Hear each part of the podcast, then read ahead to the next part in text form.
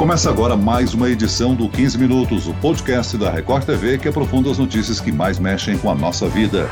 A Polícia Federal e a Agência Nacional de Mineração desarticularam um esquema criminoso de extração ilegal de minério de manganês no sudeste do Pará. As investigações apontam que uma empresa do ramo extraía minério em grande quantidade em local não autorizado. Essa matéria-prima pertence ao governo federal. A retirada ilegal é um crime contra o patrimônio e os responsáveis podem responder por falsidade ideológica e organização criminosa. Agora, quais os danos para o Brasil, tanto ecologicamente quanto economicamente, da extração ilegal de recursos? Aqui conosco está o ambientalista e presidente do Conselho de Meio Ambiente da Federação das Indústrias do Estado do Pará, Derek Martins. Bem-vindo, Derek. Obrigado pelo convite. E quem nos acompanha nessa entrevista é o repórter Guilherme Mendes. Olá, Guilherme. Olá, Celso. Olá, Derek. Mais uma vez, um prazer estar aqui com vocês. Pois é, viu, Celso? A Polícia Federal ela deflagrou uma operação chamada Rêmora, justamente para desarticular uma associação criminosa suspeita de coordenar atividades de garimpo ilegal em terras indígenas. Foi bem ali na terra indígena Yanomami, aqui da Amazônia. Essa empresa, segundo a própria Polícia Federal, ela já atuava ali por pelo menos três anos. E ela fazia a extração ilegal não só pela falta da documentação necessária liberada pelos órgãos fiscalizadores, mas também porque a forma com que praticavam essa extração de minério era uma forma muito predatória, acabava fazendo um desmatamento muito grande na área e principalmente contaminando algumas nascentes de rios, alguns lençóis práticos e aumentando ainda mais o dano causado ali na região. A gente sabe que a exploração de minério no Pará ela pode ser feita de forma legal, mas também muitas vezes é feita de forma ilegal. Para ter uma ideia, a economia do estado, 88% da exportação é, do Pará corresponde a minério de ferro, que chega a movimentar, segundo o próprio sindicato das mineradoras do estado do Pará, até 22 bilhões de dólares ao ano. É um valor muito grande, principalmente porque parte desse dinheiro, segundo até as leis estaduais, ele precisa ser revertido para a, o investimento no estado. Só que o minério, ele exportado de maneira legal, faz com que todo o mecanismo gire da forma correta. Já o ilegal acaba não tendo essa, esse recolhimento dos impostos e ao contrário, como é uma exploração muito rápida para não ser pego, para os criminosos não serem pegos, existe todo um dano ao meio ambiente. Isso com contaminação através de mercúrio, contaminação através de lençóis freáticos, acabando com nascentes de rios. E a gente tem várias regiões, como antigamente se sabia da terra pelada, né, o ouro, ali na região de Carajás, que é apenas um dos minérios que tem aqui no estado. Mas, caso o estado é o que tem o minério de ferro mais puro em todo o planeta. Minério que é exportado para o mundo todo, viu, Celso? Sem dúvida, Guilherme, o solo paraense é rico em minérios e apresenta uma grande variedade, né? A região sudeste do Pará tem um histórico bem extenso de extração ilegal de minério. Derek, a extração ilegal é um crime, mas também afeta muito o meio ambiente, não é mesmo? Exatamente, né? A extração ilegal de minério, ela traz diversos prejuízos, né? É importante ressaltar que a garimpagem ela tem sido praticada na Amazônia já há muito tempo. Durante esse período nós tivemos aí corridas, né, alguns momentos de alta de elevação do valor do minério que acaba é, impulsionando essas práticas ilegais. Ele acaba se associando em algumas regiões é, a uma questão cultural, envolvimento de um grande número de famílias, de pessoas com essa atividade, acaba dificultando ah, o encerramento, o combate dessa atividade. Né? A extração ilegal do ouro ela ocorre principalmente em três tipos, em três formatos. O primeiro são nas, ao, nos leitos dos rios e igarapés, né? que são chamados garimpos de baixão ou de baixio, que são feitos ali no leito, né? É geralmente onde se usa muito nesse processo, é, o que o Guilherme comentou do mercúrio ou do cianeto para fazer esse processo de percolação e retirada do ouro ali no, na, na água, né? Ele tem um risco altíssimo, né, de contaminação da cadeia alimentar dos peixes, é, podendo chegar aí ao ser humano que vai se alimentar de parte dessa cadeia é, trazendo prejuízos seríssimos à saúde é, humana. Nós temos o Agora, segundo formato de, de, garimpo, que é o de poço, né, que é feito a escavação manual. Você vai escavando, eles fazem grandes buracos para tentar encontrar veios com maior concentração de ouro. E o terceiro são com dragas. Né? Isso ocorre muito no Rio Madeira, em Rondônia, em outros rios dos estados da Amazônia, onde eles fazem a dragagem do fundo do rio para tentar retirar em locais de ocorrência desse minério.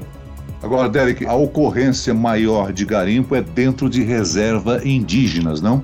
Exatamente. Né? Ao longo do, dos últimos anos, as operações têm ocorrido, ações do governo, e sempre em locais de áreas protegidas. Né? Estima-se que mais de 70% do ouro extraído na Amazônia legalmente ele ocorra em unidades de conservação ou terras indígenas. Ou seja, você além é, das questões ambientais que nós colocamos, você tem um crime contra o patrimônio público, né, que são áreas protegidas, áreas sob a tutela do governo federal ou do governo estadual.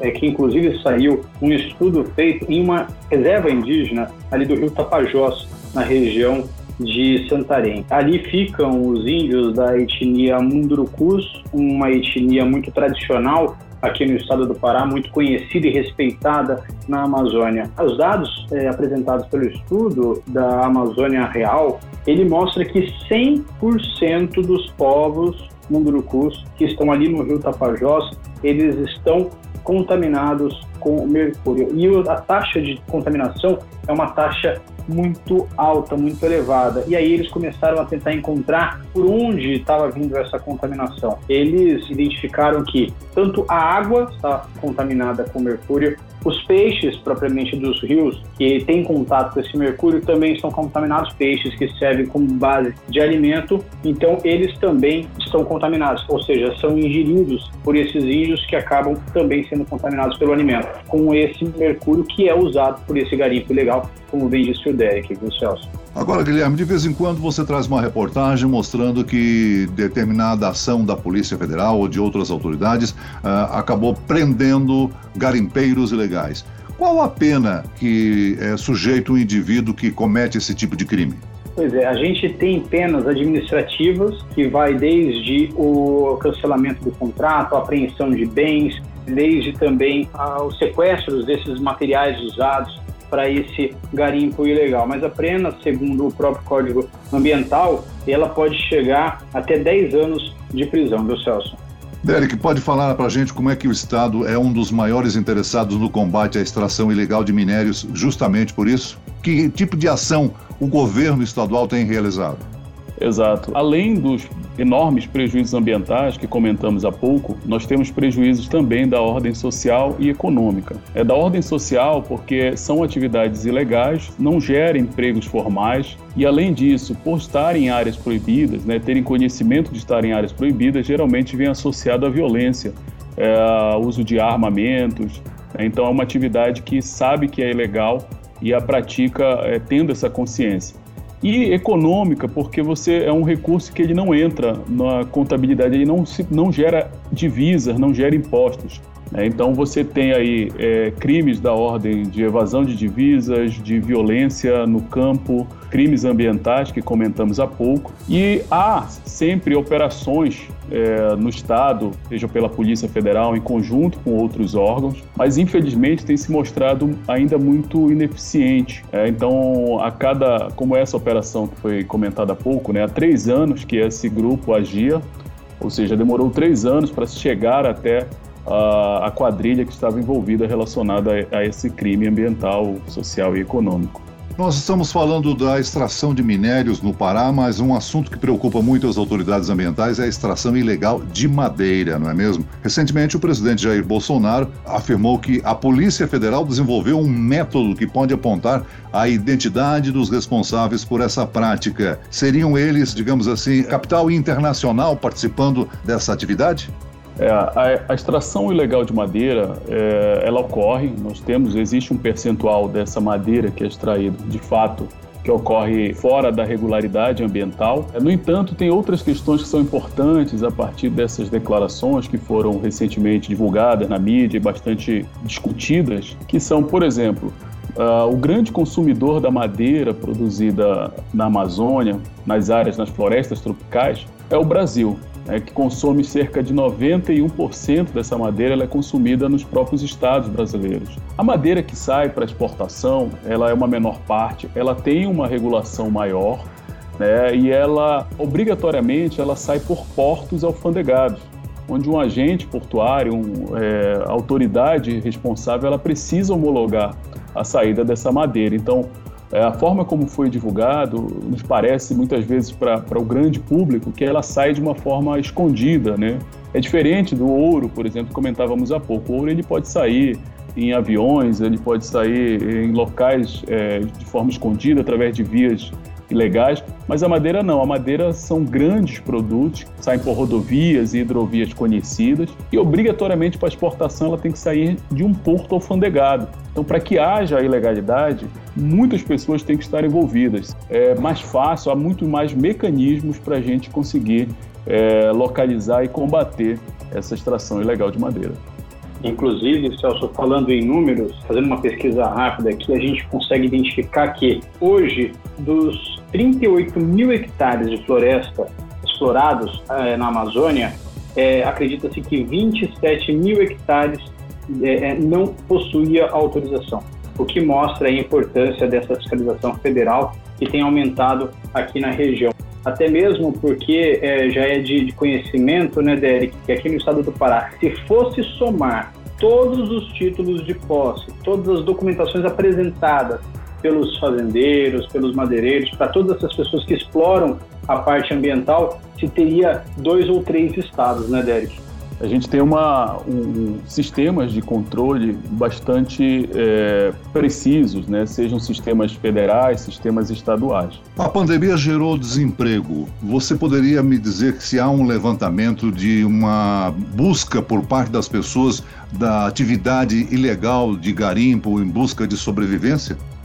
Existe. Como comentei anteriormente, existe uma questão cultural, sobretudo nos rincões da Amazônia, nas áreas mais distantes dos centros urbanos. Nós temos uma dificuldade maior de implementação de políticas públicas que criem alternativas de atividade legal, formal, o que acaba impulsionando essa atividade legal ou fa favorecendo com que pessoas acabem sendo cooptadas por esse sistema. Então, sobretudo em momentos de crise, né, nós temos aí um, um momento que nós passamos de aumento da, do desemprego, das, das oportunidades formais.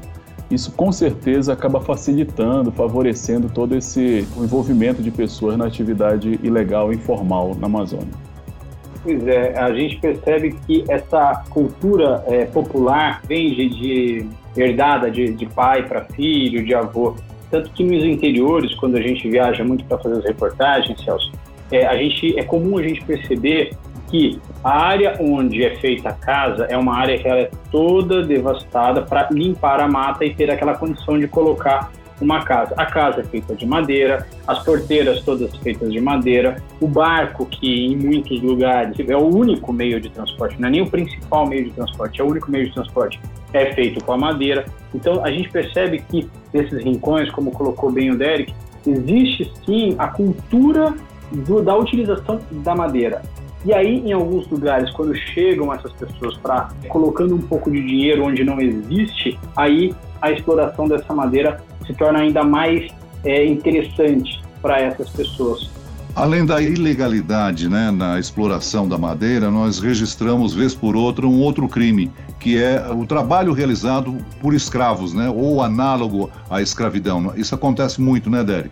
Infelizmente, nós temos sim casos né, de trabalhos análogos aos trabalhos escravos, é, que tem sido combatido de forma bastante é, efetiva e tem diminuído. Tá? Eu acho que esse é um indicador que ao longo da última década a gente tem demonstrado que é possível combatê-lo. Mas infelizmente ainda ocorre nas, nas fazendas, né? como comentávamos há pouco, da, a distância dos grandes centros urbanos dificulta muitas dessas ações de fiscalização. Precisamos levar ações é, mais efetivas e aí envolver toda essa questão que não, que não é simples. Né? Então a gente percebe pela, pela, pela, pelos números que são apontados que nós temos envolvimento da questão é, do trabalho escravo. Então você precisa ter ações é, que possam abarcar essa complexidade da, das dificuldades. Né? Então não basta simplesmente a gente ter a repressão, comando e controle ele é fundamental para você impedir essa atividade, mas junto tem que vir com ações como transformar, fazer a, a conversão dessa economia